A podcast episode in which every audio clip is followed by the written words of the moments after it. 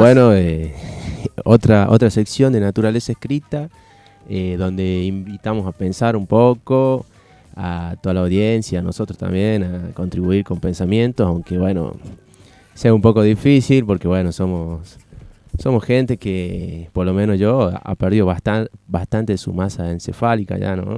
Somos, formamos parte de la generación millennials y como tal somos representantes de los excesos. ¿no? Producto de, también de las redes sociales, el bombardeo de información, bueno, entre otras cosas. Estamos un poco dispersos. Claro, tal cual. Pero bueno, atrás de toda esa sociedad del rendimiento eh, está el pensamiento y están los libros y se puede abordar, se los puede abordar en cualquier momento y como tal lo vamos a hacer hoy. Vamos a traer un libro que bueno, es súper reconocido, ha sido leído, interpretado, eh, su autor ha ganado el premio Nobel.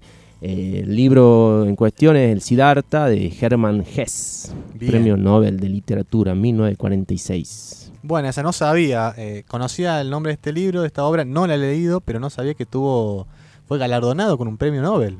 Fue galardonado el muchacho alemán eh, después de su larga carrera como literato. tiene otras obras muy reconocidas que son El Lobo Estepario y, y Demian, que son los, su cúspide, digamos, de la narrativa y en la cual ha abordado temas que, bueno, son recurrentes y, bueno, ya vamos a hablar un poco de eso. Eh, y Siddhartha es, bueno, es su libro quizá el más reconocido en el cual él desarrolla y, y la vida de un joven indio de la India eh, que tiene diferentes eh, estadios, diferentes eh, puntos vitales en su vida, diferentes trayectos y diferentes vivencias, lo cual van forjando a este muchacho que se llama Siddhartha. Bien. Bien, bueno, y se va a generar. Primero, me interesa saber el año de la obra, de la publicación.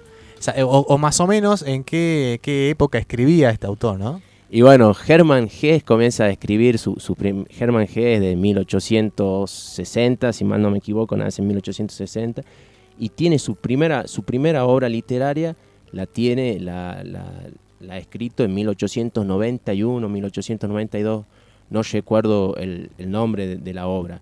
Y la, la eh, Siddhartha es, eh, creo que de 1918, mira, te estoy mintiendo, la verdad, porque no tengo el dato preciso si lo podemos estoy, si lo podemos googlear eh, bueno. En un ratito. Bueno dale dale. El dato preciso no lo tenemos pero es del principio del, siglo del siglo XX y es como tal una una, obra un poco vanguardista también no el GS tiene tiene su, su forma de hacer literatura.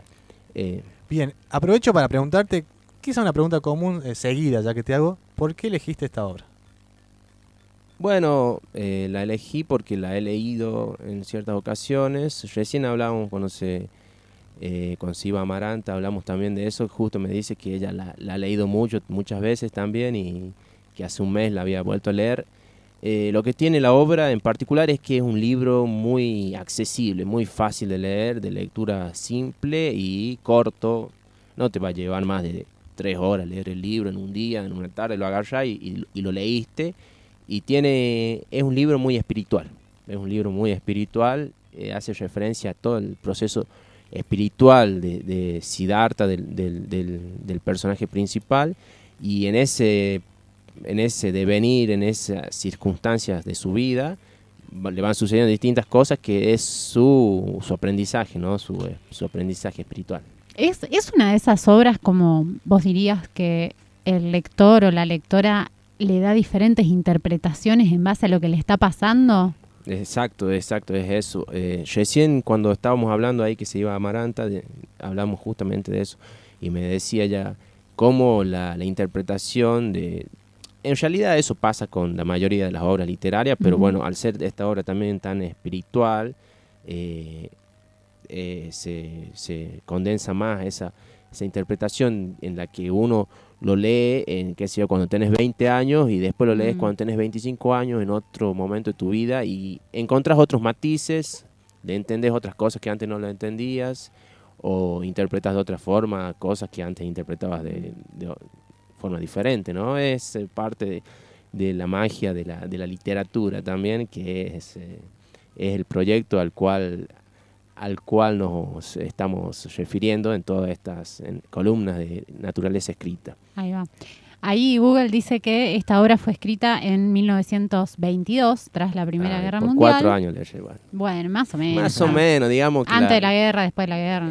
El, error de entre cinco años, diez años, es completamente imperceptible, ¿no? Pero importante este dato porque también nos hace pensar un poco quizás el contexto de la obra, post, post Primera Guerra Mundial, ¿no? Quizás hablando de estos Sí, sí, seguramente. Aparte de haber sido eh, alemán, el eh, Germán G, obviamente estuvo directamente, directamente afectado por lo que fue el conflicto bélico de la Primera Guerra Mundial. La Segunda Guerra Mundial también la vivió. Así que, bueno, esa generación de escritores como fue Germán G, como fue, no sé, John Paul Sartre, que estuvo atravesada por las guerras mundiales, son eh, literatos que hacen esta literatura un poco también atravesada por estos horrores de la vida, ¿no? Que nosotros no nos ha tocado vivir.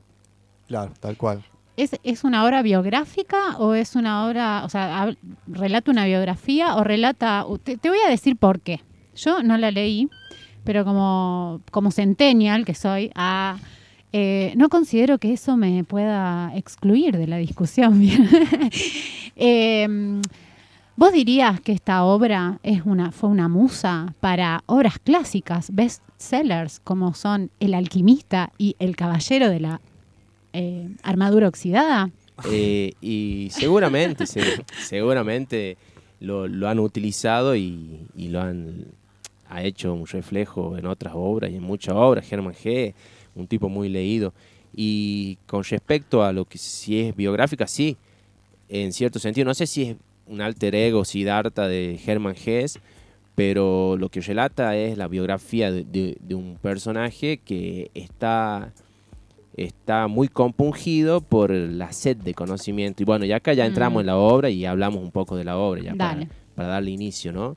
Eh, Siddhartha un, es, eh, hay que tener en cuenta varios conceptos de la religión eh, de los hindú, de los libros Veda y de los escritos de Manu, que son los, libros que le dan, le dan el conocimiento a, ellos y donde está consagrada la religión más antigua eh, de los Vedas, eh, en la cual también se dividen las castas de la India, mm. ¿no?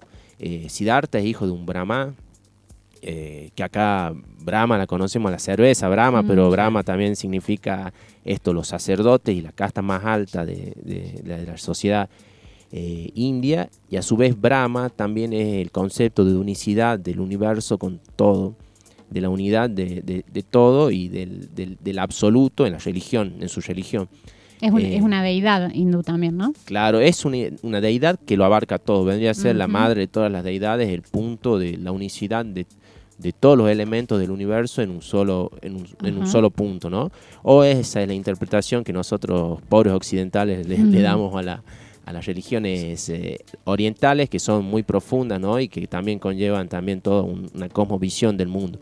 Eh, bueno, Siddhartha es hijo de un Brahma, eh, este, este es, la, es la casta más alta, por tanto Siddhartha tuvo una vida holgada en toda su vida y es muy conocedor de los libros Veda, de estos libros que dan la sabiduría religiosa, porque los brahmas son sacerdotes y él está instruido en eso para ser también uno pero en un momento de su vida decide que no le es suficiente el conocimiento que, él tiene, porque tiene mucha sed de conocimiento, y decide dejar a su padre, dejar su familia e irse a, lo que el destino le depare, y se va junto a su fiel compañero Govinda a, un lugar, al bosque, y se convierte en, un, en una seta, un samana que los samanas son como también una parte, una religión o, una secta eh, dentro de la India que viven del ascetismo nomás, que el ascetismo es esto, dejarlo todo, vivir sin ropa, sin nada, a la intemperie contra los elementos de la naturaleza, ¿no? No tienen nada, ellos no tienen nada, no tienen casa, nada, viven en, el bosque. Y ahí también se, se plantea todo, es todo el, es todo el, la escalada espiritual que tiene él, para porque él se está planteando todo el tiempo que no se siente saciado y no, se siente feliz, tal vez en una palabra simple, ¿no? Y por eso él va, va tanteando, digamos, distintas, distintas vidas y después de estar mucho tiempo con los ascetas, cinco años, tres años, y después se da cuenta que, bueno, el ascetismo no le sirvió para ser feliz porque el ascetismo es esto de dejar de desear, perder el deseo por todo, por las mujeres y por todo, y dejar, apagar el yo, sería, ¿no? Apagar el ego. Y esto no lo, no lo termina de convencer, así que un día decide dejar a, a, los amanas y se va con su amigo Govinda también y escucha que había un tal, un sabio, un semidios, un dios, un, un tal Gotama, que es el Buda. O sea, mm. Siddhartha se, se, atraviesa en la vida del Buda, acá en, en el libro, y conoce a Buda, a Gotama, y escucha sus palabras, escucha la palabra de Gotama y que es esto de, dejar también el deseo de lado, apagar el deseo que es el, gran, lo transversal en, el, budismo, apagar el deseo y dejar de desear y con eso apagar el dolor que conlleva la vida. Y lo escucha y ahí se da cuenta que, la, que ese conocimiento, que el conocimiento que él buscaba no podía encontrarlo nunca en palabras y se va. No se queda con el Buda, no lo convence el Buda, pero su amigo Govinda se queda a vivir con Buda y forma parte de la religión. Y acá es algo transversal en la literatura de, de que es esto de que está en el lobo estepario también, de cómo los personajes estos están completamente, eh, están completamente anhelando mm. el conocimiento. Y en, en, el anhelo de ese conocimiento se pierden en su vida, se pierden como en el lobo estepario. Hashi Haller no sabía bailar, era un hombre seco, disgustado, porque vivía rodeado de su literatura y de su biblioteca. Mm. Y como conoce una mujer que le enseña a bailar y ahí comienza a saborear la vida, la comienza a vivir. Em, siempre que nos traes obras, eh, hago algunas como conexiones, quizás completamente, digamos, ilógicas, con algunos, algunos temas que planteaste en otros momentos. Pienso qué relación hay con esta búsqueda de lo, de lo que está detrás, de lo que no llegamos a ver cuando vos nos, nos traías, eh, bueno, eh, Platón, esta, esta, idea del esencialismo y de nunca llegar a lo que está detrás. Y bueno, me resonó un poco con lo que estabas diciendo recién acerca de esa búsqueda de algo que está, lo que no se puede llegar, eh, que a veces, o sea, se plantea, lo planteaste recién como insatisfacción pero también se plantea muchas veces como la, el, motor del movimiento, ¿no? Como que, porque ahí no le veo ninguna falta de deseo, al contrario. Claro, exactamente, ese es el punto exacto en realidad, porque el hombre se encuentra en una aventura constante de la búsqueda de la esencia, que la búsqueda de la esencia es bien lo dijiste vos, eso que está detrás de algo, que no, no pertenece a eso, sino que está detrás y es algo que también que se, se, se narra en, la obra porque los, los hindús conocen eso como el velo de Maya. El velo de Maya es lo que te ve, lo que te hace, lo que te impide ver a vos cómo son realmente las cosas. ¿Quién es Maya? Maya es como, así, así se, llama. Ah, de Maya. El, velo de, Maya. como algo que está sobre tus ah, ojos. Una como una malla, una red, una. Ah, exactamente. Ahora entiendo. El velo de malla. Algo que, te, muestra un poquito, pero te tapa otra claro, Te impide ver, las cosas como realmente son. Y eso es lo que también busca Siddhartha todo el mm. tiempo. Eh, atravesar el, velo de malla y tener esa, ese conocimiento, ¿no? esa sabiduría. Y en búsqueda de eso, después se va de los ascetas y vive una vida completamente distinta. Deja al Buda, deja a su mejor amigo y se convierte en un comerciante sí, se come. Porque se enamora de una mujer. Se enamora de una mujer en una ciudad y ahí comienza y dice, le dice a ella que vos sos la primera mujer por la cual siento atracción, porque cuando siendo Z yo no sentía atracción por las mujeres y ahora me he rendido a eso. Me he rendido a mis sentidos, a mis impulsos. Empezó a bailar, como el otro personaje. Y empezó a bailar, claro, exactamente. Sería, empezó a bailar y comenzó a vivir la vida de los sentidos, la vida, de, la vida mundana. Se hizo aprendiz de comerciante comenzó a ser comerciante y le comenzó a ir bien porque nunca apreció el dinero, él se reía del dinero, o sea que no lo gastaba y por eso después tenía una casa, tenía una casa de campo y después de 20 años haciendo eso se da cuenta que se había cambiado, que realmente ahora ya le estaba gustando el dinero. Él iba y, y apostaba las cosas porque solamente cuando las perdía en grandes apuestas se sentía bien porque se, estaba comenzando a odiar él. Se quería liberar de alguna forma de eso que había de que ah. en lo que se había convertido. Y después de 20 años se da cuenta de todo esto, de su transformación, cómo había perdido, cómo de ser una zeta, de no tener un deseo material sobre absolutamente nada, pasó a ser un comerciante rico, con casas, casas de campo, con una novia, una cortesana. Y se dio cuenta que, que no, que tampoco, que estaba vacío, que no se sentía feliz que se había cambiado. Y un día se despertó y fue, habló con Kamala, que era su novia, la cortesana, y le dijo, eh, sí, eh, estuve todo este tiempo, pero no he encontrado nada en, en- en la- en las sensaciones que me ofrece esto. Y abandonó a Kamala. Ahí abandona a Kamala, tienen su último encuentro, del cual nace un hijo posteriormente en el libro. Y este es el momento crucial y el momento que me gustaría resaltar, ya que hacemos alusión siempre a la naturaleza, como en ese desasosiego, él cuando se da cuenta que su vida eh, había sido vacía todo el tiempo, va al, al río más cercano y se quiere suicidar. Cuando se quiere suicidar en la inmersión en el río, escucha las voces del río y escucha el sonido que es un, mantra de, los- de los- de de la religión hindú, que es el Om, el Om que es supuestamente el sonido que condensa todos los sonidos de la naturaleza y todos los sonidos del universo, y escucha el Om que no lo había escuchado desde que era Z, desde que había dejado todas sus cuestiones religiosas, y ahí vuelve en sí y abandona la intención de suicidarse y se, y se aferra al río.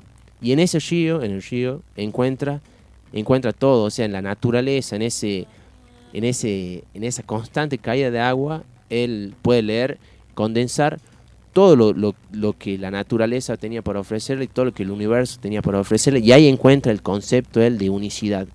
Y ahí es cuando, y esto está muy relacionado con la otra obra que vimos, El espíritu de la naturaleza de Emerson, que decía que la lógica y nuestros pensamientos eran en realidad una metáfora de cómo trabajaba la naturaleza, porque nosotros, nuestro pensar es un reflejo de la naturaleza, cómo en el río Siddhartha, completamente desahuciado, encuentra la- el poder para seguir viviendo y encuentra el elemento en el cual se aferra hasta su, hasta su último momento.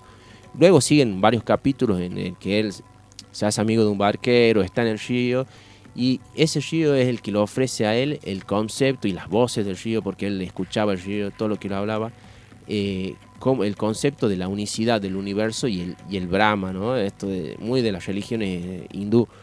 Y cómo después, en, al último, cuando tiene su último encuentro con el amigo Govinda, que lo había acompañado en sus, primeros, en sus, en sus primeras aventuras, le relata a Govinda esto que estábamos hablando también del lobo estepario, que lo caótico, dice él, yo ya acepto todo, yo ya me di cuenta cuál es el concepto para, para vivir bien y es aceptar todo, porque dice un ladrón tiene hasta dentro suyo al Buda, o sea, lo malo y lo bueno son las mismas caras de una moneda y las cuestiones hay que aceptarlas porque todo conlleva una sola cosa que es la unicidad a la permanencia de una sola de una sola cosa, ¿no? Como la, como la religión esta también tiene un contrapunto con, con la filosofía clásica de los griegos que decían que todo era cambio.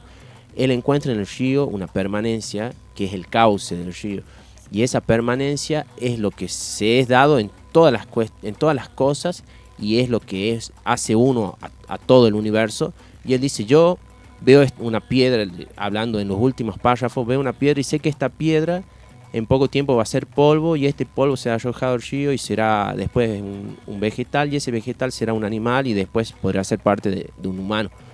Todo es parte de una sola cosa y todo conforma una sola cosa.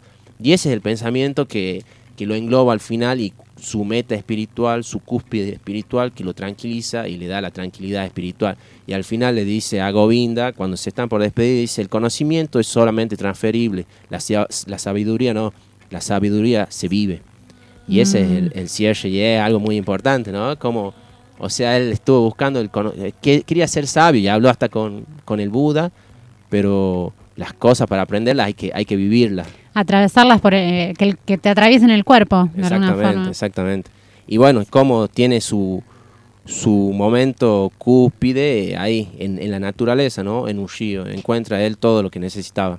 Chino, qué loco eh, cómo mm, la, distintos autores occidentales eh, han ido a buscar la sabiduría, quizás, le, le podemos llamar de distintas maneras, ¿no? Pero ya que eh, usa sabiduría, Sí, vamos sí. A, a parafrasearlo. Eh, ¿Cómo van a buscar la sabiduría en, en historias, contextos, personas orientales, ¿no? En vivencias orientales. Es, Sí, es sí, muy es- llamativo. Es llamativo porque, bueno, la verdad es que son es un parteagua, eh, lo oriental y lo occidental. Eh, desde los clásicos griegos es como que de la Grecia, Grecia clásica y de Roma nace una cultura Mm. y desde Oriente, desde China y desde India nace otra cultura. Son como visiones distintas. El Mm. taoísmo, el budismo tienen otra forma de ver el universo que capaz, creo yo, sea más apegada a la naturaleza, lo oriental, que lo occidental, ¿no? Ujú. Pensaba también en, en cuestiones eh, geopolíticas que tienen que ver con todos estos intercambios que siempre hubo entre Oriente y Occidente, porque eh, lo que me llamaba más la atención es eh, la ausencia de, de las vivencias lógicas y personajes americanos y africanos, sobre todo, digamos, pero bueno, con esta, esta Sí. relación que hay con el orientalismo, ¿no? Y, y al día de hoy, incluso con, con China ahí, como el gigante asiático levantándose de alguna forma. Es una, es, es una lucha también, una lucha de, de ideas y una lucha de culturas también, ¿no? Por algo no conocemos nada de las culturas africanas y conocemos, conocemos poco y hay que interesarse mucho, porque también es una, una con- un conflicto geopolítico y un conflicto de ideas y, y por algo Kipling, que era un literato que era muy admirado por Borges, escribe el peso del hombre blanco, ¿no? Que la, carga del hombre blanco. ¿Y cuál era la carga del hombre blanco? Civilizar al hombre incivilizado. ¿Y quién era el hombre incivilizado? Bueno, los negros que eran que tenían que ser sometidos a la esclavitud. Es decir, eh, la literatura está directamente atravesada por la política y hacer literatura es también hacer política. Y también aunar en estas cosmovisiones también es hacer política en cierto sentido, ¿no? Es, tomar ciertos elementos de otras culturas y apropiarlos a una cultura para darles otros matices y otras perspectivas, ¿no? Eh, Me parece que es algo, algo bueno que Hess lo hizo, eh, parece que estaba, era un tipo que le interesaba mucho y lo hicieron mucho. Schopenhauer, Arthur Schopenhauer también, que es un, un gran filósofo de Occidente, eh, que utilizó muchos conceptos de, de la cultura oriental también. Así que bueno, es, es así.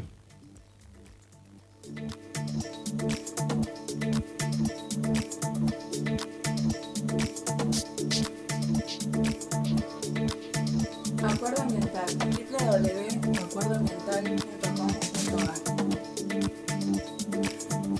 Bueno, bastante interesante esta, este bloque, la verdad que nos invita a no solo participar del festival que está ahora de literatura. No, de sí, un saludo para toda la gente ahí de los sí, libros. sí, sí, interesante que se pueda estar dando también esto, esto aquí en el rodeo, ¿no? Me parece que es sumamente importante. Y estas charlas que nos trae Chino cada domingo, la verdad que, que siempre las rompen. Está buenísima. Está buenísima. Está sa- bueno, Sabe eh. un montón el chino. Tiene ahí una cantidad de cosas que está De- bueno Ah. aprovecharte. La vamos a ir desempolvando. Bien, despierta la... la, la- muy bien, ahí te dice que concuerda el, eh, eh, Matías Reynoso ahí del otro lado, muy bien. Eh, la verdad, muchos temas interesantes en el programa de hoy. eh, teoría crítica, eh, comunidades aborígenes, un poco de todo. Estuvimos bastante reflexivos. Un domingo como el de hoy me hace despertar la semana de otra forma. No sé si me estoy despertando previamente, pero ya arrancar la semana de otra forma es lo que queríamos también hablar temas socioambientales y bueno, eh, disfrutar también de este, de este aspecto más literario aquí con, con Matías. Eh, nuevamente agradecido, ¿eh? No, no, para cuando quieran y, y vamos a estar viendo otros libros, siempre navegando por esas turbias aguas de los poetas que Nietzsche dice, las aguas las enturbian los poetas para hacerlas parecer más profundas.